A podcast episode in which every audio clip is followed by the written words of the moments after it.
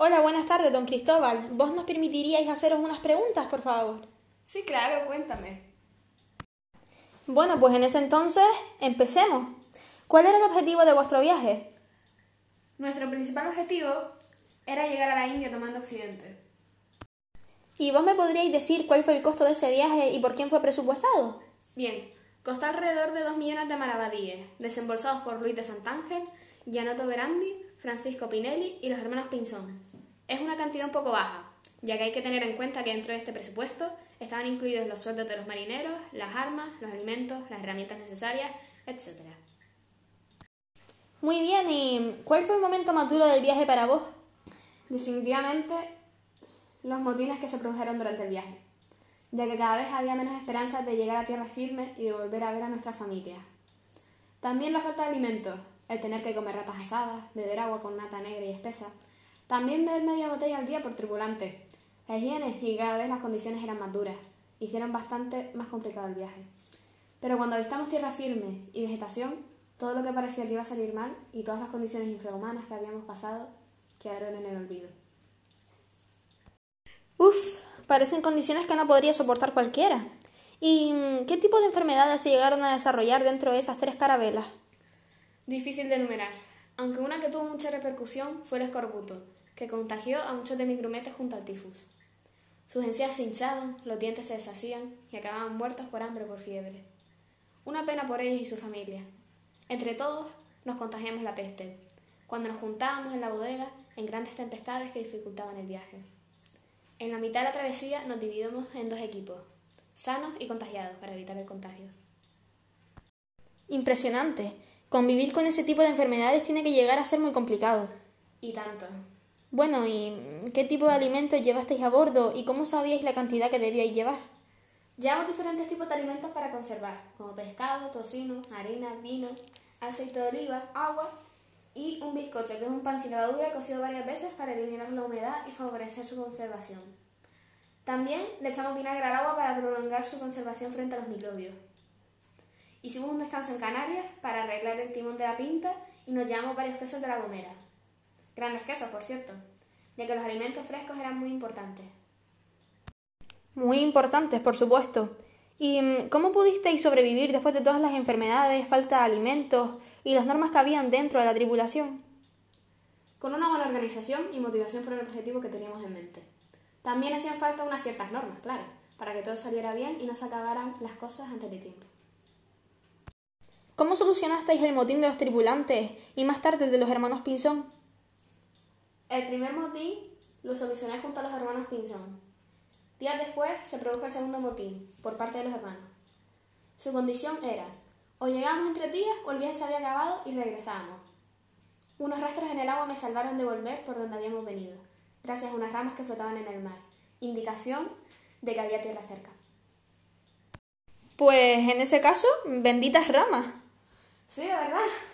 ¿Y la tripulación fue por voluntad propia o se les dio algún tipo de recompensa? Bueno, había pocos tripulantes disponibles, ya que no estaban dispuestos a correr tal riesgo como el de navegar aguas desconocidas. Cobarde. El sueldo que se pagó no fue muy digno para las condiciones que vivimos en aquellos barcos, con aquel olor putrefacto inundando nuestras fosas nasales. De hecho, a falta de tripulación, se permitió que varios presos formaran parte del equipo. Los capitanes cobramos unos 35.000 maravedíes y los grumetes cobraron 8.000 maravedíes. Pues realmente es poco dinero para el peligro al que os enfrentabais. Pues opino lo mismo que tú, la verdad. ¿Y qué sentisteis cuando visteis que llegabais a tierra firme? Sentimos una sensación de libertad, de recuperar la vida y de logro, de éxito al haber conseguido llegar a un sitio desconocido, con una ruta de navegación diferente a la de los portugueses, en la que todos estaban de acuerdo y apoyaban. Pero nosotros, con la ayuda y la confianza que nos brindaron los reyes católicos, hemos podido hacerle frente a las adversidades. Eso no quita la confusión y lo desconcertados que estábamos cuando llegamos. Un gran éxito, por supuesto. ¿Qué sentisteis cuando visteis a otros seres humanos después de dos meses de navegación por el temible Océano Atlántico? Pues de cierto modo, nos lo esperábamos. Pero ellos nosotros no. Además, con razón, por la peste y las condiciones en las que nos encontrábamos. Nos recibieron muy bien, ofreciéndonos alimentos, bebida y un cobijo. Muertos de hambre, la ingerimos con gusto, Comíamos con tal brutalidad que nos hacía ver como animales hambrientos. Pero tristemente no seguiría reinando la paz. Dios, qué recuerdos me trae. Gracias a Dios que os ofrecieron alimentos. Si lo hubiera sido así, nos lo hubieran dado igual. Hubiéramos batallado por él. Mm, no estoy yo del todo de acuerdo con vos, porque podríais haber perdido esa batalla. Bueno, es mejor estar en paz. En eso sí estoy de acuerdo con vos. ¿Cómo se asentaron los marinos que se quedaron allí? Los marinos que se asentaron en aquellas tierras construyeron un fortín con empalizada, gracias a la madera de la carabela de Santa María, que desgraciadamente quedó encallada en la isla española. ¿Alguna vez pensasteis en dejar el proyecto porque nadie os creía y ni siquiera os apoyaban? No, yo nunca pensé en, rendirme, porque primero le pregunté al rey de Portugal Juan II en 1484 y no quiso ayudarme y seguir con mi proyecto. Más tarde fui y pregunté en Francia y en Inglaterra y me denegaron la propuesta, pero yo nunca me detuve y fui insistente. Siete años más tarde, con confianza en la corte española, los reyes católicos me apoyaron y me dieron una oportunidad, gracias a ellos que disponían de una educación exquisita. Sí, la verdad, los reyes tienen una educación exquisita, y de hecho la reina Isabel sabe hablar siete idiomas. Al tanto estoy de ello, señorita. Para finalizar con esta pequeña entrevista que nos habéis brindado, mm, ¿vos tenéis eh, pensado hacer otro viaje? Sí, me gustaría hacer otro viaje, ya que nos quedaron muchas cosas sin ver en aquel desconocido lugar, como territorio. Vimos muchas cosas desconocidas para nosotros, ya que había recursos naturales y un clima que no eran conocidos en Europa. Queremos ir nuevamente para colonizar esas tierras. Pues muchas gracias por ofrecernos esta entrevista, don Cristóbal. No hay de qué, me encanta compartir mis historias. Ejercicio 3. Simplifica utilizando las propiedades de potencia. En primer lugar, se multiplica el 2 por el menos 3, lo cual daría 2 elevado a menos 6. Luego se multiplica por 4 elevado a 4 y por 16 elevado a menos 1. Todo esto va dividido de 4 elevado a menos 6, ya que el menos 6 al ser par convierte el 4 en positivo. Luego se multiplica por 2 elevado a 4 y por 2 elevado a menos 1.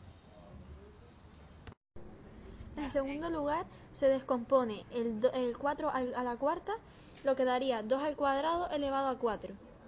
Luego se, se descompone el 16, lo que daría 2 elevado a 4 a la menos 1.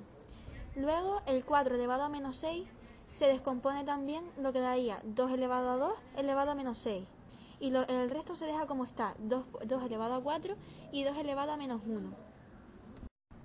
Todo esto es igual a 2 elevado a menos 6 por 2 elevado a 8, ya que se multiplica el 2 por el 4, se multiplican ambos exponentes y luego se queda igual el 2 elevado a 4 elevado a menos 1. Luego se multiplica 2 por menos 6, los dos exponentes, quedaría menos 12.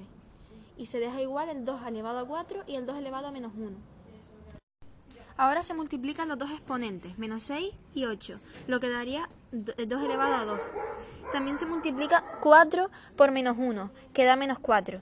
Todo esto está dividido entre 2 elevado a menos 8, ya que los exponentes menos 12 y 4 se suman, que da 2 mm, elevado a menos 8, por 2 elevado a menos 1.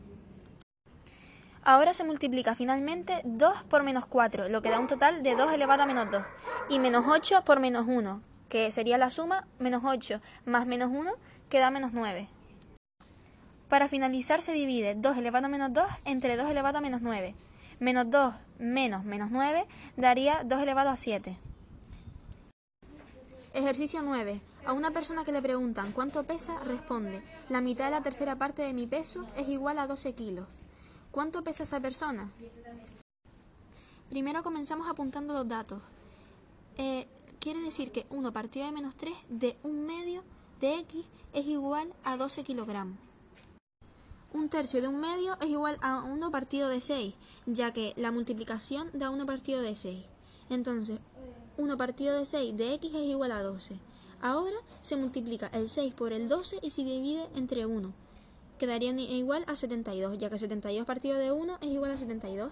Entonces, la x queda despejada dando un resultado de 72. Por lo tanto, la solución es que esa persona pesa 72 kilos en total.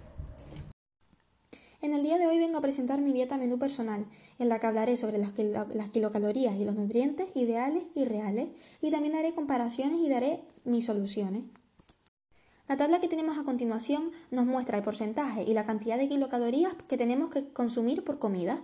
Vemos que hay distintas dietas de 2.500, 2.000, 1.800 o 1.500 kilocalorías. En esta diapositiva tenemos cuántas, kilocalorías se deben tomar al día. Pues esto depende del sexo, la edad y el nivel de actividad de cada cual. Lo normal en mi caso son unas 2.000 calorías, pero de media consumo 2.359 kilocalorías por día según la tabla que yo he elaborado.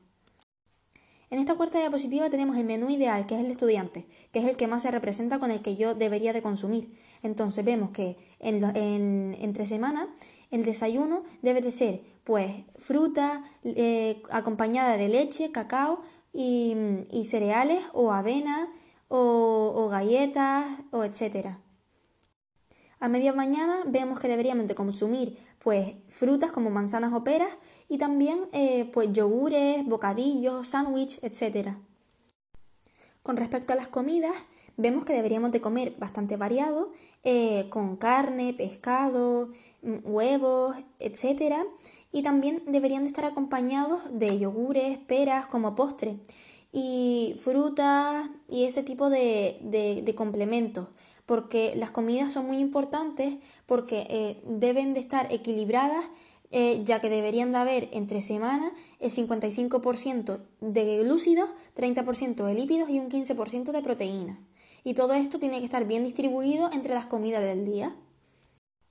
Con respecto a la merienda, eh, se deben de consumir eh, sándwiches, bocadillos, frutas como mandarinas o plátanos. En la cena, puré de verduras, que es lo que indica aquí, sopa, eh, albóndigas, arroz y también recordar que los platos deben de estar acompañados de verduras, arroz y todo ese tipo de complementos. Y también de postre, pues lo de siempre, yogures, fruta, etc. En esta tabla indica una recena, pero yo mm, solo hago cena.